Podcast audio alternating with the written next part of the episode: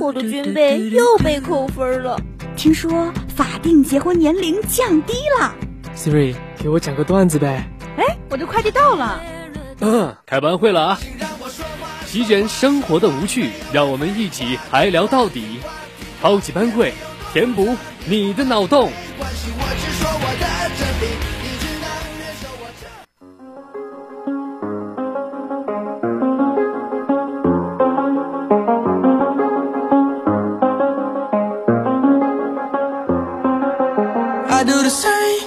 told you that I never would. Told you I changed, even when I knew I never could. Know that I can't find nobody else as good as you. I need you to stay, need you to stay.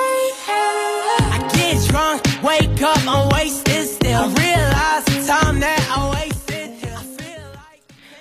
Hello，大家好，欢迎收听每周四下午与你们准时相约的超级班会，我是班长新雪。Hello，大家好，我是委员柯然。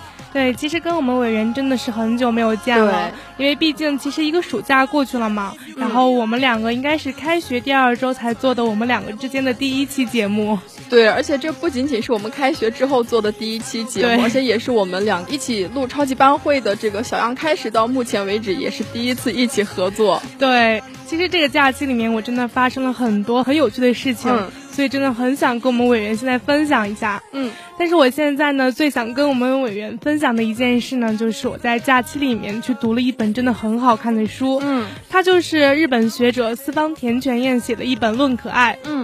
他在这本书里面写到呢，只是看一眼就让人内心充满天真情感的不可思议的东西。嗯，其实我不知道我们委员有没有看过这本书，但是其实我现在特别想问一下我们委员，就是知不知道这本书里面这个东西指的是什么？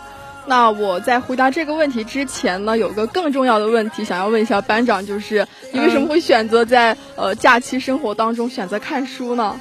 我其实这个人真的是非常注重提升自我的，好吗？那终究还是我高攀了。对，那说回我们的话题，像刚刚班长提到的《论可爱》这本书，其实我一看到这本书的这个书名哈，我就想到最近在网络上非常火爆的一个词，叫做萌 IP。嗯，那相信很多小耳朵也都看到了这几年出现在我们视线当中的很多的 IP 形象设计，因为像这些形象设计也是呃，几乎一大半都是想要去定位在萌系的。对，其实就像我们班长说的，如果你想做一个令人喜爱的萌形象，其实真的很难。对，而且实话实说呢，基本上我们现在市面上的萌 IP 形象其实都不够萌。对，就只能说是平平淡淡。嗯，你第一眼望去啊，看起来可能有那么一点点的萌。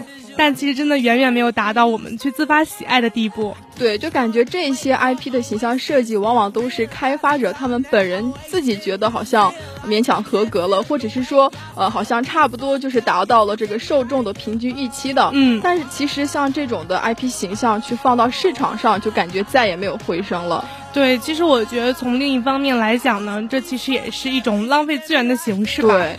那今天既然我们都说到这里了，那今天的超级班会班长跟委员就和大家一起来讨论一下最近这个很火的萌 IP 的热点话题。嗯，那相信“萌”这个词在很多人眼里就是可爱的代名词了，就好像“宅”这个词就可以去呃类比为懒一样。对，其实因为可爱嘛，所以说它就是衍生出了很多的附属品，于是就产生了萌文化嘛。嗯，但是我觉得其中最让我们熟知的，应该就是各种各样的萌 IP 了吧？对，那相信经常看日剧或者刷日漫，又或者去日本的小耳朵都能够感觉到，日本其实是一个处处喜欢卖萌的国家。对，其实上到他们各个城市、各个县的吉祥物，然后下到他们施工单位的警示画呀。对。其实他们之间都有动漫和萌的元素出现的。嗯，那说到这里的话，那我就想到，其实我在暑假也是有看过一些综艺的，虽然没有看书哈。嗯。那其实我在那个综艺当中呢，就看到有女团的成员去日本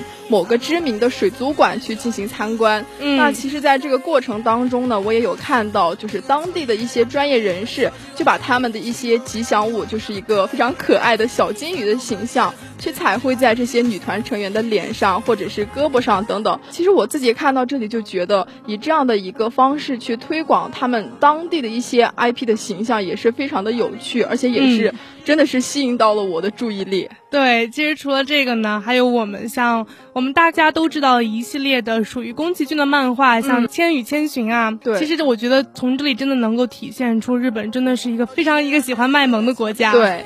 所以，其实我们从这个大背景说起呢，在这个泛 IP 化的时代，其实这个 IP 呢不仅仅是来自于影视啊、动漫、游戏等等文娱内容的领域，嗯，它还会从以下四个领域里面源源不断的去涌现出来。嗯，那这四个领域的第一个呢，就是来自企业的 IP，第二个是大量化个人 IP。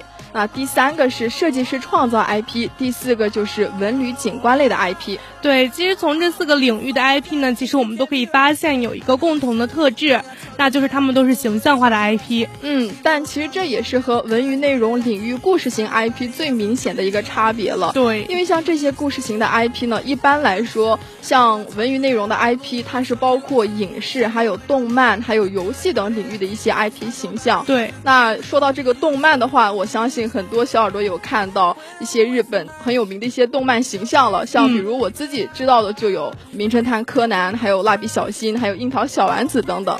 对，其实说到我们委员这些呢，我觉得可能是很多在听小耳朵们的童年了。嗯，不过我觉得提到游戏的话，很多小耳朵们都会玩到一款叫《和平精英》的游戏。对，就是吃鸡嘛。对，《和平精英》呢，其实前段时间的一个活动上，也是根据华晨宇去打造了一款虚拟偶像的形象。但是其实因为这款虚拟形象呢，跟华晨宇本人其实差的有一点点大。嗯，所以说这个形象在粉丝心中呢，也是感觉有一点萌萌哒。对，其实我觉得不仅仅是粉丝哈，以我这个路人的这个角度来看，其实他这个 IP 形象跟华晨宇有一定的出入的，因为这个形象真的太可爱了。对，还有呢，就是文旅类的 IP 呢，是包括文化景点啊、城市、小镇等等 IP 化等领域的 IP 形象。对，其实提到文旅类的 IP 呢。像我们国家二零零八年的北京奥运会，嗯嗯，它的吉祥物福娃其实就是一个典型的文旅类的 IP 形象。对，那说到这个福娃，我相信也是很多小耳朵的童年了，就是包括我自己也是在小时候还买过它的这个形象的公仔。嗯嗯，那说到这个设计师的 IP 呢，也是包括一些潮玩物品，还有一些艺术品和潮牌等领域的 IP 形象。那虽然我不是很了解这个潮玩和艺术品，但是这个潮牌我是真的有话要说了。像我自己所知道的一些潮牌，就有泡泡玛特，还有故宫联名 IP 的文具，还有像花西子的这个浮雕的那一系列化妆品，还有百事可乐，还有海贼王等等。那其实像这些 IP 的形象也是一直在不断的去进行创新，包括他们的形象也是越来越精致起来了。嗯，对。其实从我们委员的日常穿搭就可以看出来，我们委员真的是一个非常喜欢潮牌的人了。但是提到这个潮牌呢，我觉得其实我们国家最近这个国潮也是非常的火爆吧。其实这个国潮呢，真的是将我们中国的传统文化和现代潮流审美进行了一种结合嘛？对，它具备了我们中国的传统文化和传统的基因。嗯，就感觉我们现在的这些国货产品，就是又有这个中国的一些元素，包括也是跟上了现代的主流审美了。对，还有呢，就像是个人化的 IP，它是包括了真人啊，还有虚拟偶像等等等领域的 IP 形象。其实提到这个虚拟偶像呢，像我们现在很多娱乐公司啊，还有影视平台，也是推出了一系列的 IP 的虚拟偶像。那说到这个虚拟偶像，我觉得我又有话要说了。像呃，就是我小时候的一个女神叫做初音未来，相信这个名字大家都不会感到陌生了吧？嗯，因为呃，在我小学的时候，就是呃，这个初音未来她的这个形象也好，还是说她的这个歌也好，在当时也是非常的受大家喜爱的。嗯，对，其实放到现在来说呢，初音未来对于我们二次元的小伙伴，可能更像是一个初心一样的存在了吧？对，就感觉是很多人小时候的白。白月光了，对，其实我们中国也也有一款非常火爆的虚拟偶像，就是洛天依。对，其实洛天依呢是全世界第一款中文声库和虚拟形象。嗯，那其实像洛天依，可以说她的形象跟初音未来的形象是不相上下的。对，一个是来自日本，一个是来自中国的两个甜美了。对，这可以说是呃，他们两个其实也是虚拟偶像这个领域的一个天花板了吧。对，其实还有呢，像企业的 IP 是包括品牌啊、产品啊、嗯或者服务对 IP 化等领域的 IP 形象。嗯，那像我们刚刚提到的这几种故事型的 IP 呢，其实他们最终还是会去转化，嗯呃，那其实也可以说他们最终还是会去简化为一个形象符号。对因为，像形象化 IP 的，他们主要的目的就是为了要去加强这个品牌的魅力嘛。对，那用这种的 IP 形象也是去吸引了大家的注意力的。对，其实与此同时呢，形象化的 IP 也是会逐渐去增强和发展故事的嘛。对，然后两者之间的关系可能就更像是你中有我啊，我中有你这种相互依赖的关系。嗯，那其实呃“萌”这个词的说法的诞生时间也并不长。那其实，在这个“萌”流行之前呢，大家更多的是用一个日语的舶来词叫做“卡哇伊”去形容类似的特质。对，而在之前呢，就像是用一些可爱啊、天真啊、有意思等等这种各种词汇去来描述的。对，但是到现在为止，感觉呃很多人都觉得不足以去描述这种在当时还没有命名的特质。嗯那直到找到了“萌”这个词去代替一些呃像天真啊，还有有意思等这些词汇。对，其实，在国外呢，有一个英语词汇呢，叫做 “catism”，、嗯它的意思就是萌的主义。嗯其实也就是说呢，萌不仅仅是一个形容词，嗯，它还可以是一种精神啊、生活状态和思维模式。对，所以尽管萌是人性最基本的一个东西，但其实它真正流行、真正风行的这个历史阶段时期是在现代。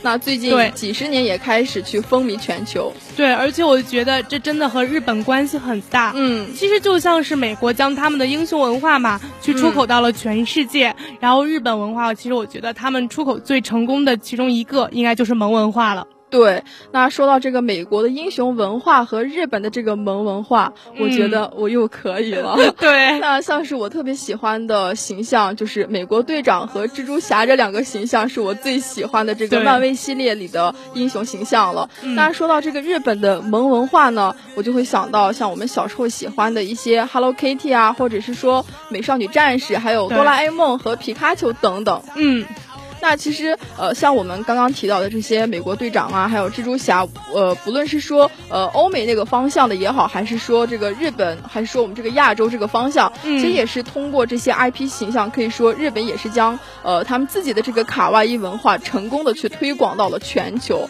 可以说是像呃像我们刚刚提到的这个美国队长啊，相信也瞬间就打开了很多人心里的这个英雄情节。对，谁不想成为一个盖世英雄呢？对，对，所以说日本将他们自己的卡哇伊文化，其实让我们变成了现代人所推崇的精神生活观嘛。嗯。其实，在我一开始提到的日本学者四方田泉彦所写的这本《论可爱》呢，其实他们这个这本书对这个萌做了一些比较精妙的概括。嗯，那既然班长能够说出这些精妙的概括，可以感觉到你是真的很认真的读了这本书了。。对，那其实我觉得，呃，既然我们第二次又提到了这本书，我觉得《论可爱》这个书名，我觉得真应该去把它翻译成《论萌 》，因为相信很多小耳朵也会跟我一样，觉得“可爱”这个词不足以去表达到位。我觉得我们委员的建议真的非常的不错。嗯所以说我这边的建议是您去跟四方田全彦先生沟通一下，好吗？好的，等节目结束，我马上就去。对，其实这本书里面是这么写的。嗯他说萌是小东西，嗯不守护它似乎就很容易受到伤害。嗯还有拥有将人们引领到漫无目的之梦想世界的能力。嗯，再呢，就是我之前跟我们委员已经提到过了，对，只是看一眼就让人充满了天真情感的东西，不可思议的东西。对，还有像尽管随处可见，却隐藏着某种神秘感的东西。嗯，那其实许多人在“萌”这个词去流行之前呢，就会觉得“萌”的邻居是美丽和好看，但是嗯研究之后呢，才发现其实美丽和萌往往是站在对立面的。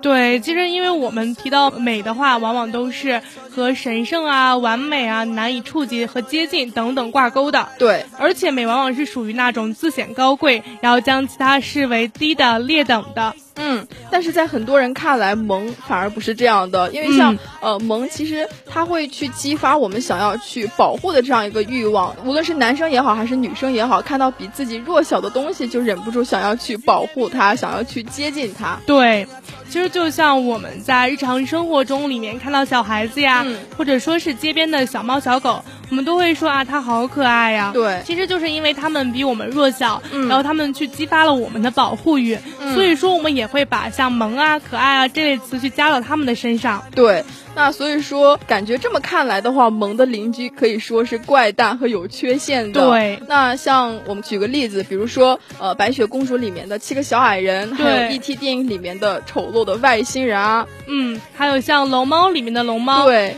其实他们都是有这种非常异于正常的不正常之处。，对，就我这么说，可能大家理解起来有点困难，嗯，但其实说白了呢，就是不是你的身体过小就是过大，嗯或者说你的四肢啊与身体极不成比例，对，反正就是有些畸形和怪异。怪异，对，嗯确实。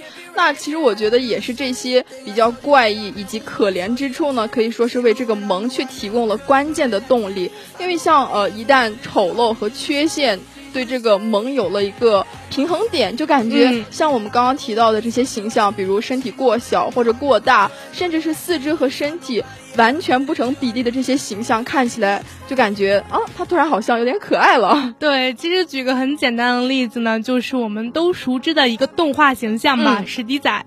其实要按照我们正常人的审美来说呢，其实这个史迪仔的形象是有一些让人害怕的。对，有点恐怖，看起来。但其实，在我们现实生活中，你会发现很多小女生的书包上都会挂史迪仔的玩。偶对嗯，所以说这其实就凸显出来了萌与怪诞之间的关系。去设计这样的一个公仔的形象，可以说是与萌找到了一个平衡点。嗯，对。I feel like you can't feel the way I feel. I'll be fucked up if you can't be right.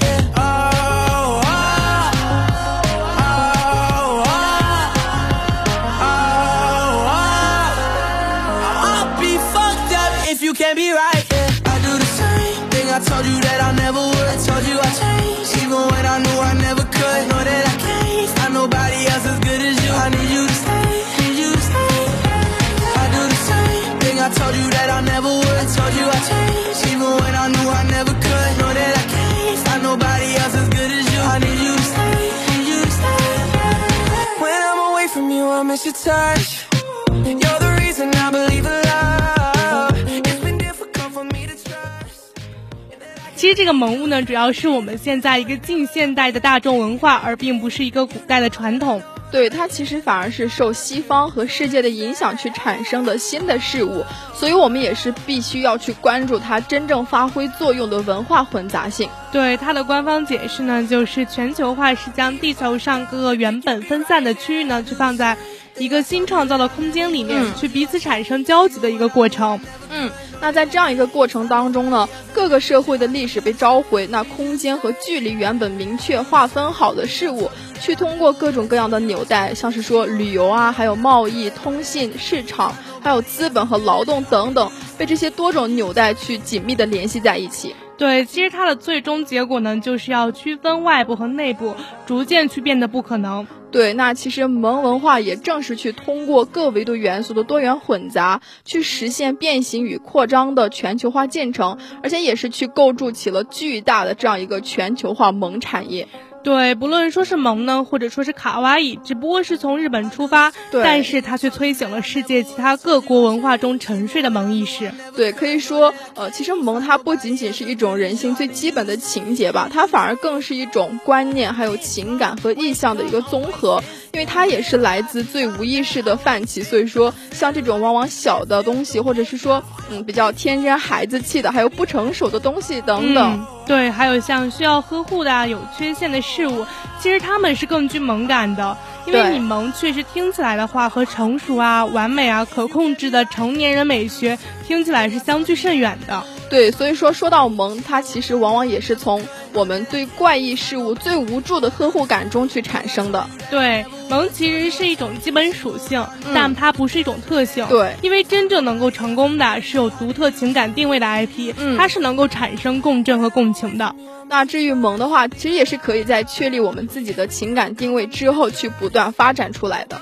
对，去把任何一种平凡的事物进行缩小啊、变形、变异，加入了孩子气、天真，然后让他们有缺陷，嗯其实他们都有可能去变成很可爱的萌物，对这就叫萌化。嗯，用我们之前，用我们之前很流行的一句话来说呢，就叫万物皆可萌化。，对，其实提到萌萌哒的 IP 形象，我觉得最出名的应该就是熊本熊了。对，其实熊本熊作为最经典的这个文旅型 IP 呢，相信有一百个想做 IP 的企业当中，有九十个都会提到熊本熊的。对，其实我了解到呢，这个熊本熊它其实最初的定位其实是一个比较正面的吉祥物的形象。就是它是一个集机智、勇敢、活泼等特质于一身的吉祥物。嗯，但其实如果是这样的话，我觉得大家想都不用想，就肯定不会滑，因为我们无法产生共鸣。对，那其实熊本熊的个头和真熊的大小是一样的。嗯，那我在网上看过它的这个图片之后呢，呃，就感觉它这个第一代去使用真人去扮演的这个第一代的熊本熊的皮套的长相确实有一点点怪异。对，所以我在网上看到这个第一代的形象之后呢，也是理解了当时看到的这些小孩子为什么要做噩梦了。那可能也是因为很多小孩子看了之后留下了这样一个心理阴影，所以在呃之后也是去请了一家工厂。去进行改进，那之后呢，就有了第二代的形象。但是我们现在所看到的这个更加肥大、更加呆萌的这个熊本熊的形象是第三代的形象。嗯，其实这个熊本熊呢，作为熊本市的形象吉祥物，嗯，它和这个历史悠久啊、传统文化浓郁，还有经典文物一大堆的熊本市的关联性呢。其实就一点，嗯，熊本城的黑色啊，还有它是一只熊，对，但是这就够了，没错，确实也没有更加呃多余的一些元素，就只有一个比较萌的一个腮红，就形成了熊本熊这个形象了。所以说，其实我看到这个形象之后，就觉得，嗯，去塑造这种很萌的一个形象也是非常的简单的。嗯，对，其实，在我们互联网时代呢，我觉得，嗯，还是需要像熊本熊这种有特立独行、有自己鲜明风格的，而不是说像他最初。的定位一样，以一副优等生的姿态。其实最后熊本熊能够以蠢萌的形象出现在我们的面前，我觉得他还是开了一个好头的。对，所以说也是熊本熊这样一个特立独行的这样一个形象，可以说也是在日本本国以及国外都获得了超乎想象的欢迎，嗯，也是成了世界上拥有极高人气的一个吉祥物了。对。其实它的样子呢，最大的特点就是傻呀、憨呀，对，呆呆的。对，但是你如果去把它设想成是一个人的话，就哪怕是一个很可爱的小孩子，他去做出这样的表情啊和姿态，就一定都会让我们觉得啊，他很傻很傻。其实所以说呢，我们是不希望身边的人去做出这种神态的。对，其实这也正是 IP 形象和现实形象最大的一个区别了。嗯。因为像我们刚刚提到这些傻傻的、憨憨的形象呢，其实也是在现实生活中是我们所接受不了的，就是比较怪异、有缺陷的样子。对，其实但是他们作为卡通角色去表现出来呢，就会反而有一种非常萌的魅力，嗯，就会喜欢上他。嗯，而且也会觉得看到他之后就不会给我们带来任何的压力和距离感，嗯，就觉得他纯粹的萌和可爱。对，其实提到熊本熊呢，我觉得我们中国有一个非常好的这种 IP 形象吧。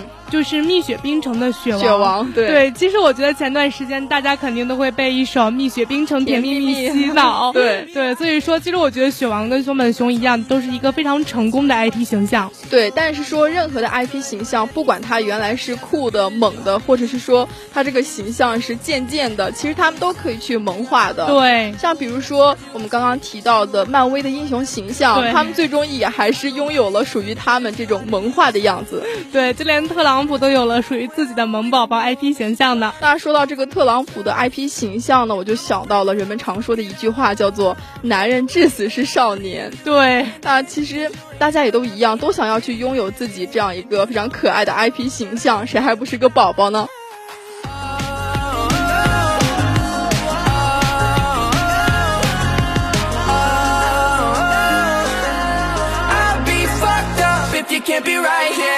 ？I told you that I never would. Told you I changed Even when I knew I never could Know that I can't find nobody else as good as you. I need you to stay Need you to stay, yeah. I do the same thing I told you that I never would. Told you I changed Even when I knew I never could Know that I can't find nobody else as good as you. I need you to stay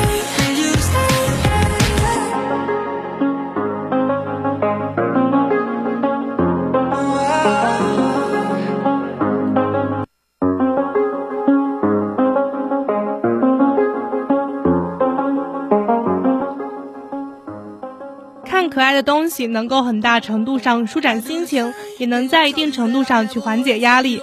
于是，在如今这样一个高压社会当中，萌文化作为接受度比较高的解压办法，却开始得到了极大程度的发挥。对，自然而然呢，就形成了一个特定的文化形式——萌 IP。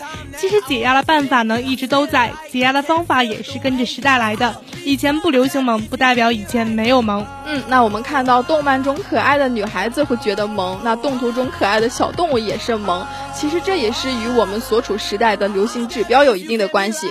对，其实现在很多人觉得一些比较冷门的宠物很可爱，嗯，但在以前就未必。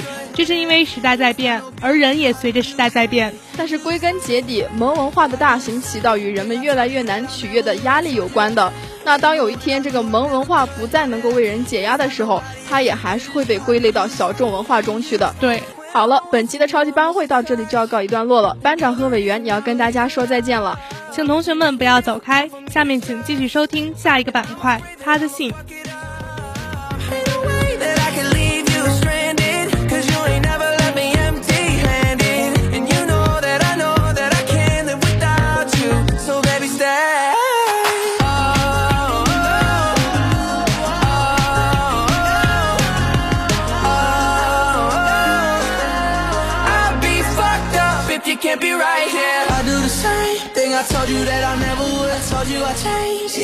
I knew I never could.